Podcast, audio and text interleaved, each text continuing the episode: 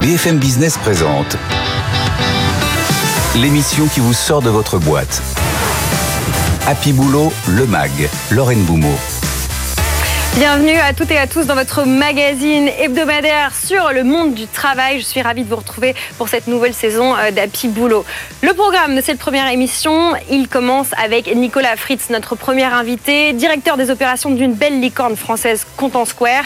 Avec lui, on parlera de comment on continue à recruter efficacement dans ce secteur euh, de la tech, euh, impacté évidemment par la conjoncture, et puis aussi de comment on passe d'une start-up de quelques employés à 1500 salariés dans le monde entier. Le deuxième invité, c'est Christian Bogos. Avec lui, on reviendra sur le phénomène de la grande démission. On se demandera, est-ce qu'il ne s'agit pas plutôt d'une grande illusion? Et puis pour conclure, on accueillera Deskeo et Frank Zorn, son cofondateur. Deskeo, c'est un des acteurs du travail euh, partagé, des bureaux euh, à partager. Avec lui, on discutera des bonnes résolutions des Français pour cette rentrée 2022. A tout de suite. BFM Business. Happy Boulot, le MAG l'exécutif de la semaine. Et le premier invité de notre émission, c'est Nicolas Fritz. Bonjour Nicolas. Bonjour Lorraine. Merci d'être avec nous. Vous êtes le directeur des opérations de Content Square, une start-up qu'on ne présente plus tout à fait à BFM Business, mais quand même qu'il va falloir présenter, résumer en quelques mots. Avec vous, on est dans l'UX, dans l'expérience euh, utilisateur. Pitchez-nous allez, ça fait longtemps, ce que fait Content Square? Bah, Si vous voulez, quand vous allez sur une interface digitale, des fois vous vivez une expérience qui est vraiment très très compliquée, des fois vous vivez une expérience qui est géniale et vous avez envie de revenir sur cette interface. Bah, Content Square, on aide nos clients à bâtir les meilleures expériences possibles euh, en leur fournissant de la data, ce qu'on appelle des insights également, qui leur permettent donc de mieux comprendre quelle est l'expérience qu'ils proposent aux utilisateurs, quels sont les points de blocage, les points de friction, ce qu'on appelle, et euh, d'apporter en permanence des améliorations pour que cette expérience soit la plus euh, belle possible, pour qu'ils puissent consommer un maximum sur ces, euh, sur ces euh, interfaces. Alors on va parler de vous en tant que directeur des opérations. Les sujets RH, les sujets recrutement, c'est une grosse partie de votre travail quotidien. Mais d'abord, un mot de votre cœur de métier. Content Square, ça a 10 ans, 2012. Vous avez rejoint la boîte en 2015 la récolte de données, la récolte de data euh, pour améliorer l'UX, l'expérience client. En 10 ans, qu'est-ce qui a changé si vous deviez résumer? Je pense qu'il a changé, c'est que quand on a démarré Content Square, et moi-même euh, j'étais client de Content Square avant de rejoindre, c'est que c'était un nice to have, c'est-à-dire que quelque part on se disait euh, on n'est pas obligé de faire ça, on va plutôt optimiser euh, euh, son trafic, on va optimiser tout un tas de choses, mais euh, finalement l'expérience utilisateur c'est un petit peu secondaire et ce sera la cerise sur le gâteau. Et ce qui a vraiment changé en 10 ans, c'est que ces nice to have sont devenus ce qu'on appelle en, anglais des must have, c'est-à-dire qu'aujourd'hui tout le monde s'équipe, tout le monde a besoin de cet outil qui est essentiel pour une fois plus comprendre et optimiser son expérience utilisateur sur ces interfaces digitales. Alors, aujourd'hui, euh, Content Square, c'est une boîte qui est valorisée plus de 5 milliards d'euros ou dollars pour, pour arrondir. Qu'est-ce qui a changé euh, pour vous, pour vos équipes, en termes de profil à recruter euh, en 10 ans? Et surtout depuis que vous avez passé cette barrière des 5 milliards de valorisation Est-ce que vous allez recruter plus de cadres, plus de développeurs, plus de techniciens, plus de profils ingénieurs pour continuer à améliorer votre technologie Ou au contraire, justement, le challenge pour vous, c'est d'arriver à recruter dans toutes les business units, dans toutes les équipes de votre entreprise On continue à recruter euh, vraiment partout.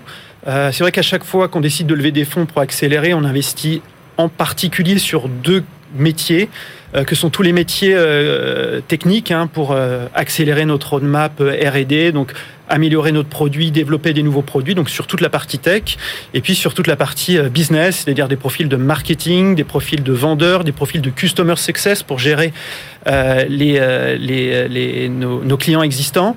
et on continue à le faire. Ce qui a peut-être changé sur ces dernières levées de fonds, sur ces dernières années, c'est qu'on va recruter des profils de plus en plus internationaux, et puis aussi des profils adaptés à la taille de l'entreprise. Aujourd'hui, par exemple, en, en termes de management, puisque les équipes ont pas mal grossi. 5 milliards, c'est votre valorisation euh, actuelle euh, en 2022. Est-ce que euh, on peut dire que vous avez à peu près 1500 personnes qui travaillent chez vous dans le monde entier? C'est la France votre votre plus gros lieu d'emploi? Oui, ça reste la France. Est-ce que vous pouvez nous dire dans combien de pays vous éditez vos fiches de paix alors c'est une bonne question parce qu'en plus on a aujourd'hui des, collaborateurs qui sont à l'étranger. Euh, et qui travaillent euh, de la maison, donc on commence vraiment à avoir une dispersion assez forte. Euh, J'ai pas le chiffre précis, mais je dois, vous donner une estimation assez juste en vous disant 17 comment ça se passe le travail au quotidien dans une boîte avec 1500 personnes dans arrondissons 17 euh, pays. Qu'est-ce qui a évolué avec la fin euh, du confinement, avec la fin des confinements et comment vous anticipez la rentrée 2022 euh, dans les modes de travail au pluriel, dans votre organisation du travail? Est-ce que, comme dans beaucoup de boîtes de la tech, le credo c'est 100% remote, 100% à distance? Ou est-ce que vous avez mis un petit peu d'eau dans votre vin et aujourd'hui vous avez un peu un mode de fonctionnement propre à Content Square? Quand le Covid est arrivé avec toutes ses conséquences, on s'est posé pas mal de questions comme tout le monde. Nous, on a une culture d'entreprise chez Content Square qui est en partie quand même pas mal basée sur le présentiel. On a créé un bureau à Paris, puis après à Londres, puis Munich, puis, puis New York, etc. Et c'est vrai que la vie dans nos bureaux, c'est un élément qui est important pour la culture d'entreprise et aussi pour nos salariés. Mm, mm, mm. Ils ont acheté une expérience dans une entreprise où on va au bureau, on rencontre ses collègues, on va à la machine à café avec eux, on est créatif avec eux, etc. Et donc on n'a pas voulu casser tout ça. On s'est malgré tout adapté. S'adapter pour nous, nous, ça voulait dire deux à trois jours en présentiel et le reste en full remote. Et nous, on va continuer sur ce credo-là, qui consiste à être plutôt dans une approche hybride, parce qu'on pense que c'est ça euh, le meilleur des deux mondes. Est-ce que justement cette approche euh, meilleure des deux mondes, c'est un des arguments de recrutement et de rétention chez Content Square? Autrement dit, est-ce que vous pouvez nous dire c'est quoi le turnover chez vous?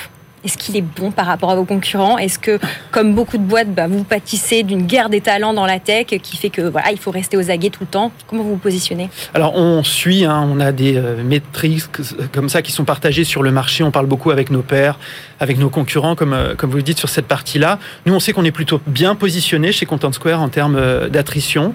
On ne sent pas de mouvement particulier. On n'a pas l'impression, par exemple, de perdre des salariés parce qu'on on est moins disant sur ce sujet que d'autres. On constate, en fait que aussi il y a beaucoup de gens qui cherchent des expériences qui sont pas que des expériences de travail pur à la maison. Ils sont contents euh, d'aller au bureau, ils sont contents de, de, vivre comme ça. Donc nous, on a une approche une fois de plus qui est très flexible, très ouverte. On a des gens aussi qui sont en full remote, c'est-à-dire qui sont en pur télétravail, qui bossent de la maison. Ça représente aujourd'hui en, environ 20% de notre effectif, et on a envie de continuer sur ce trend-là. Un mot sur une des techniques pour réussir à recruter dans un monde de talents pénuriques, c'est l'acquiring. Alors, je vais, on va comme définir ce que c'est que ce néologisme. En gros, c'est le concept de, on fait une acquisition d'une boîte, une plus petite boîte, et on se sert en fait de sa workforce, de, ses, de son équipe pour renforcer la sienne. Est-ce que c'est une technique que vous euh, observez beaucoup autour de vous? Est-ce que c'est une technique que vous pratiquez euh, chez Content Square? Comment vous positionnez? Oui, on l'a pratiqué une fois. On a euh, fait l'acquisition d'une entreprise qui avait 90% de son effectif qui était des data scientists et on était en pleine recherche de, de, profils. On a eu une opportunité euh, puisque cette entreprise cherchait à, se faire racheter et donc on a effectivement récupéré très vite comme ça euh, des, talents. Oui, ça fait partie de notre stratégie sur euh, la partie acquisition. On est en train d'explorer d'autres cas de ce type.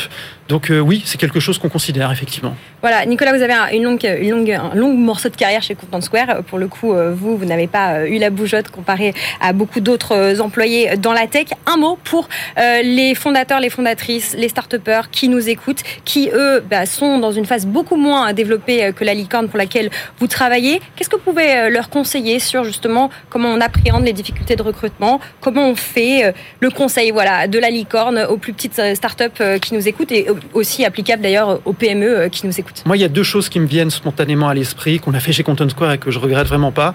La première, c'est qu'on a beaucoup capitalisé sur notre culture d'entreprise. On a vraiment travaillé sur qui nous sommes et quelle est la promesse euh, qu'on fait à nos salariés sur l'expérience qu'ils vont vivre chez Content Square. Donc, on a travaillé sur notre culture, nos valeurs, euh, notre style de management, etc., pour euh, leur proposer quelque chose de particulier chez Content Square qui corresponde aussi à leurs attentes et à ce que nous, nous sommes, fondateurs et dirigeants de cette entreprise. Et le deuxième, c'est ben, de savoir partager la valeur qui est créée, notamment à travers, euh, à travers bah, les stock options, l'ouverture du capital. Nous, c'est quelque chose qu'on a fait euh, très très tôt. Et si on a des bons niveaux de rétention aussi, on sait que c'est pour euh, toutes ces raisons-là. Même à 1500 personnes? Même à 1500 personnes, oui.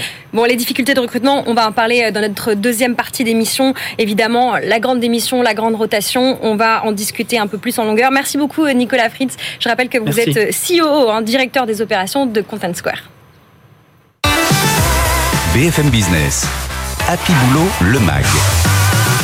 Better Together.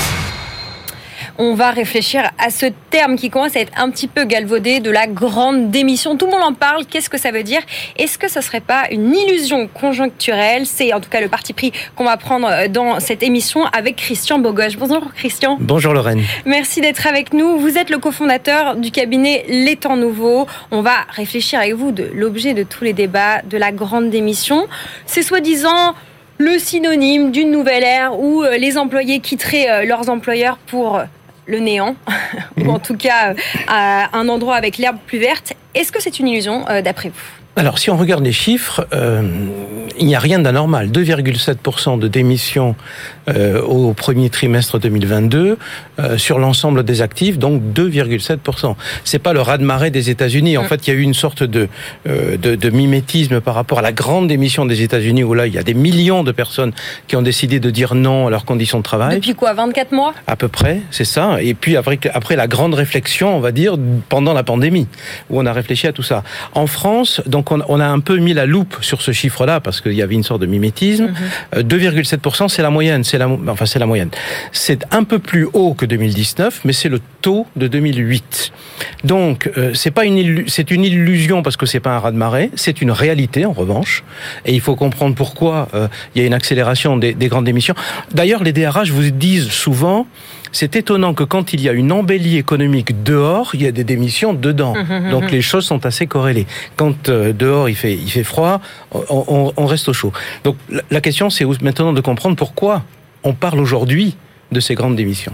Alors il y a un autre chiffre pour illustrer euh, cette grande démission, c'est que 8 personnes sur 10 qui ont démissionné ont retrouvé un emploi dans les six mois. Alors, après tout, pourquoi pas, si c'était le moment de changer de boulot, est-ce que, Christian, vous avez euh, des pistes pour euh, expliquer euh, la volonté des salariés, des employés, parce que c'est d'eux dont on parle, de quitter leur boîte? Qu'est-ce qui les fait partir?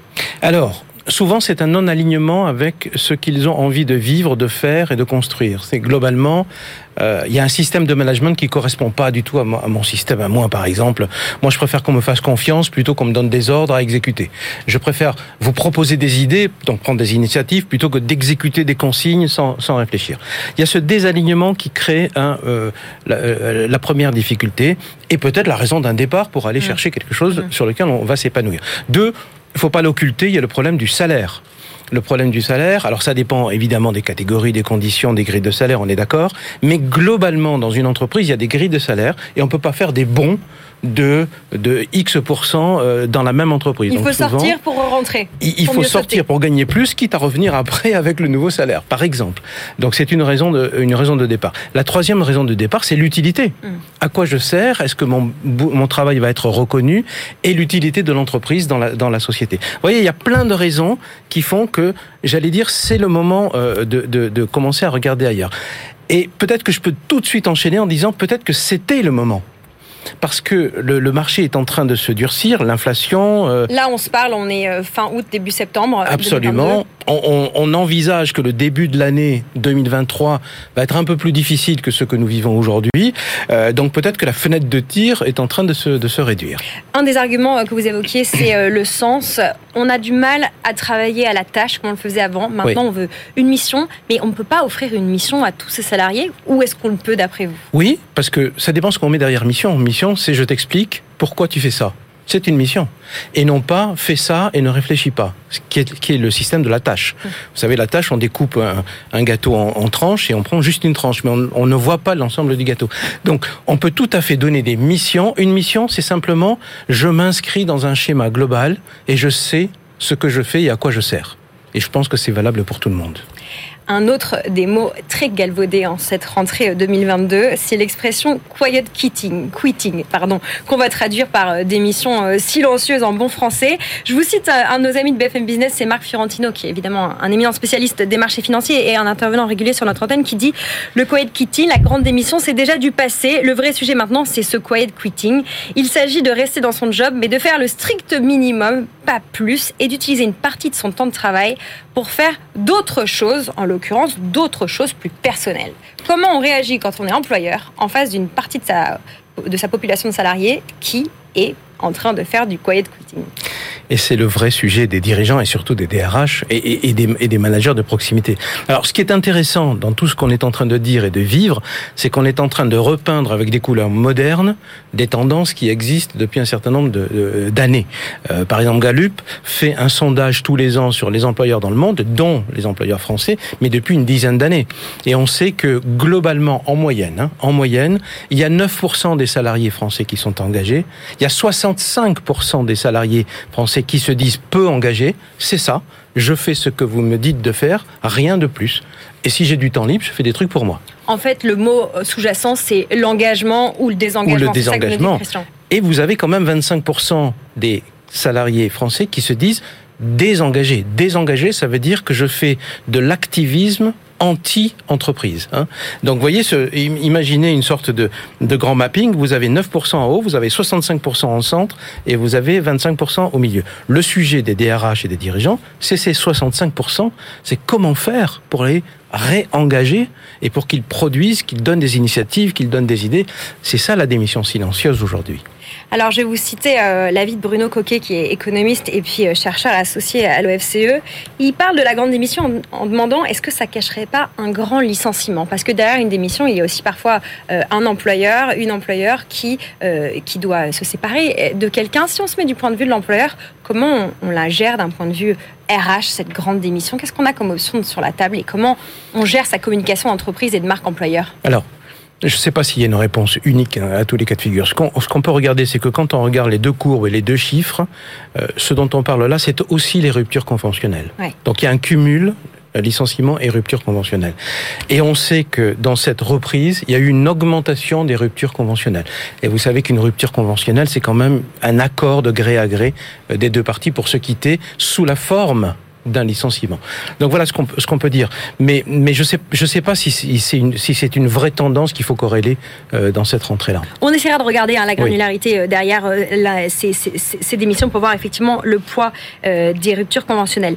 Un mot quand même dans la conjoncture actuelle, une pensée pour les patrons et les patronnes de PME qui eux aussi ont du mal à recruter, qui peut-être aussi hmm. sont dans ce grand cette grosse vague de démissions slash rotation. avant l'été, on disait que presque une PME sur, euh, pardon, 9 PME sur 10 euh, galéraient à recruter, euh, trouver le bon profil dans une conjoncture où déjà il manque des gens et en plus on a des gens qui sont en train de se repositionner, de se retrouver. Comment on fait? Alors moi je voudrais juste apporter deux éléments. Un, sur ce sujet précisément, on a constaté que effectivement ils n'ont soit pas du tout de CV, soit quand ils en ont, ça ne fonctionne pas. Et on s'est dit, donc il n'y a pas de candidat. Donc il y a une pénurie de candidats qui fait que d'un coup, les PME, vont se mettre à l'arrêt. Sans doute, c'est sans doute le cas dans certains cas, euh, deux fois cas, hein, le cas dans certains cas. Mais en revanche, c'est le sujet des critères de recrutement. Euh, si on ne change pas les critères de recrutement, ceux qu'on avait établis avant, je vois pas comment ça pourrait marcher après. Mmh. Donc il faut changer les critères de recrutement. Changer son logiciel. Changer son logiciel, changer son approche euh, du candidat. Par exemple, il y a des choses, il y a des marronniers. Par exemple, le CV. Le CV, c'est un marronnier. Bah, maintenant, les études montrent que 80% des échecs sont dus au CV. Je vais le positiver. 20% des succès d'un recrutement, c'est dû au CV. Mm, mm, Donc, il y a 8 sur 10 qui échoue si je ne regarde que le CV. On demande 10 ans d'expérience. Ça ne sert à rien l'expérience. Le monde a changé. Donc il faut demander beaucoup moins. On demande 36 diplômes. Ça ne sert à rien d'en avoir 36. Un seul suffit. Il faut réapprendre. Donc vous voyez, on peut dire qu'aujourd'hui, quand on veut vraiment recruter, il y a, trois, trois sujets qui, qui, sont assez transversaux à tous les, sujets, les, les recrutements. C'est un, savoir coopérer avec les autres, savoir collaborer avec les autres. Ça, c'est une qualité qu'on n'apprend pas à l'école ou dans certaines écoles, oui, pas dans toutes. Mais c'est universel dans tous les jobs. Et c'est universel. Savoir coopérer. Deux, euh, savoir lire les émotions chez les autres. Et ça, c'est majeur maintenant parce qu'on est destiné à travailler ensemble. Si vous ne comprenez pas, si vous n'arrivez pas à lire l'effet que vous avez sur l'autre, ben vous pouvez faire euh, euh, des erreurs. Et, et, et, et, le troisième, c'est quand même avoir un peu de, un peu de savoir-faire et, et surtout savoir gérer la complexité. Donc si on résume, je dois savoir gérer des choses complexes, je dois savoir travailler avec les autres et je dois savoir lire les émotions chez les autres. Vous voyez, c'est pas sur un CV qu'on voit ça. Voilà, les trois mots de la fin, vous avez entendu coopération, lire les émotions et puis quand même un savoir-faire qui peut s'acquérir sur le terrain. Merci beaucoup euh, Christian Bogos, cofondateur euh, des Temps Nouveaux, avec nous sur ce sujet, euh, grande démission, grande rotation, grand renouveau. BFM Business. Happy Boulot, le MAG. Business Case. Dans cette troisième partie d'émission, on va vous parler d'un sondage sur les bonnes résolutions des Français avec la rentrée. Et pour parler de ce sondage, on accueille Franck Zorn. Bonjour Franck. Bonjour. Merci d'être avec nous. Vous êtes le cofondateur de Deskeo. Alors avec vous, avec l'équipe de Deskeo, on est dans tout ce qui est solutions de bureaux hybrides, flex. Vous travaillez, vous opérez à Paris euh, et en France presque 85 000 mètres carrés de bureaux. Vous êtes au service de pas mal de, PME, de start-up, d'entreprises mmh. euh, de l'écosystème français. Alors vous avez sondé, euh, vous avez euh, questionné les Français sur leur bonne résolution de rentrée. Dites-nous, qu'est-ce que les Français vont faire de mieux en ce mois de septembre 2022 Voilà, on a sondé environ 20 000 personnes dans notre entourage. Et il y a quelques classiques parmi les réponses, mais il y a aussi euh, quelques points qui sont un peu intéressants et euh, euh, nouveaux. Donc la première réponse avec 48%, c'est que les Français souhaitent s'accorder plus de temps euh, euh, pour eux-mêmes. Prendre du temps pour soi. Exactement. Ça, c'est le premier truc. premier truc, et je pense que ça va durer un ou deux semaines jusqu'au moment où la réalité nous rattrape. Comme les résolutions du Nouvel An, en fait. Exactement. et là où ça devient intéressant, c'est la, la, deuxième réponse la plus importante, avec 44%, c'est que les, souhaitent, les Français souhaitent s'engager davantage pour l'environnement.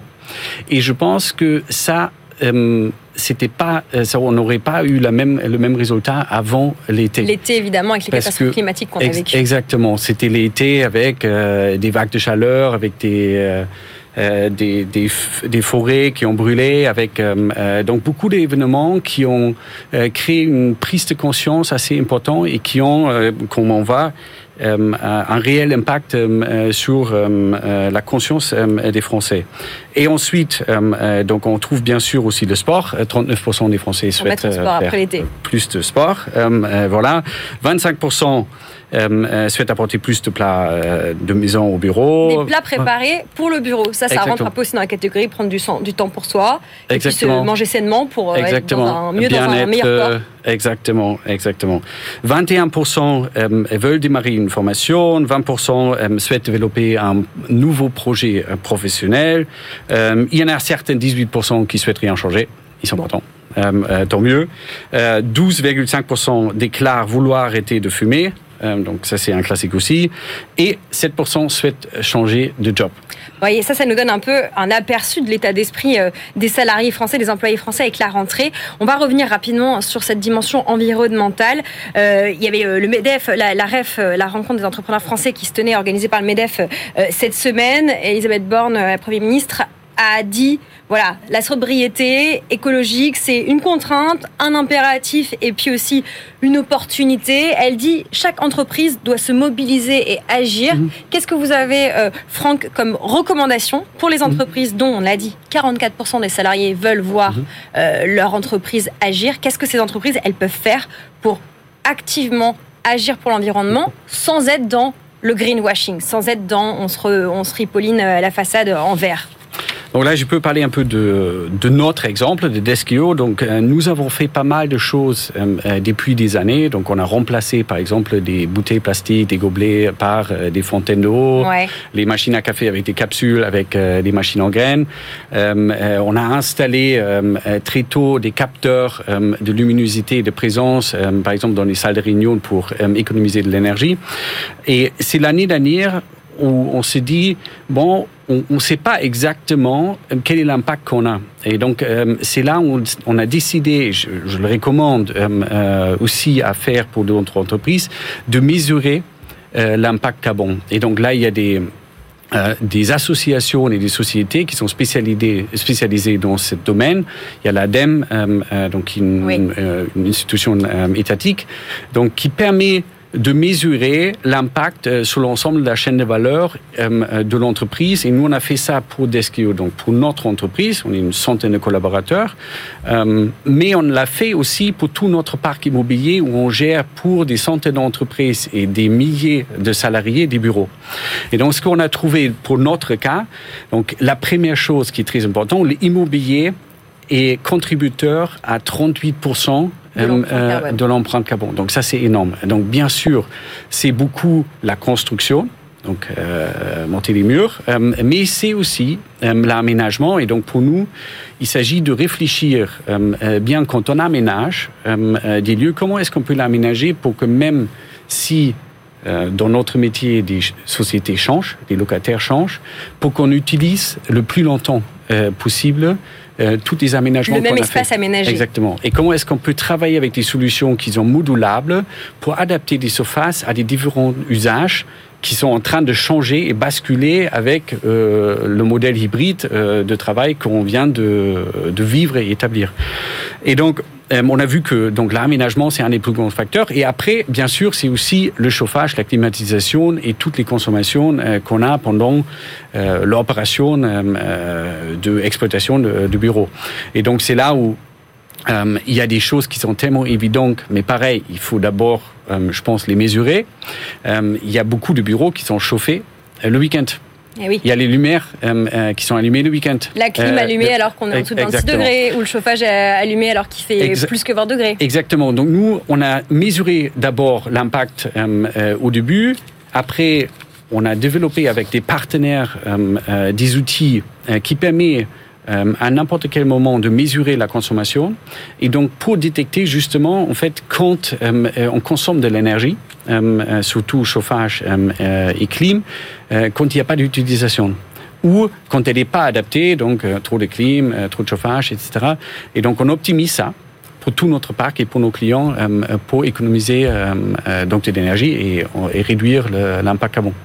Merci beaucoup euh, Franck. Évidemment, ce sujet euh, chauffage, énergie, gaz, on en reparlera forcément euh, cet hiver dans votre vie de bureau, dans votre vie d'entreprise. Merci d'avoir été nous, avec nous, pardon, Franck Zorn, cofondateur de Deskeo. Je vous rappelle que cette émission est à retrouver sur notre plateforme de replay, mais aussi notre plateforme de podcast. Si vous nous regardez en direct ou bien en replay, il vous suffit de flasher le petit QR code qui s'affiche. Merci de nous avoir suivis. C'était Happy Boulot le Mag. À très vite. Merci beaucoup. BFM Business, Happy Boulot, le MAG. L'émission qui vous sort de votre boîte.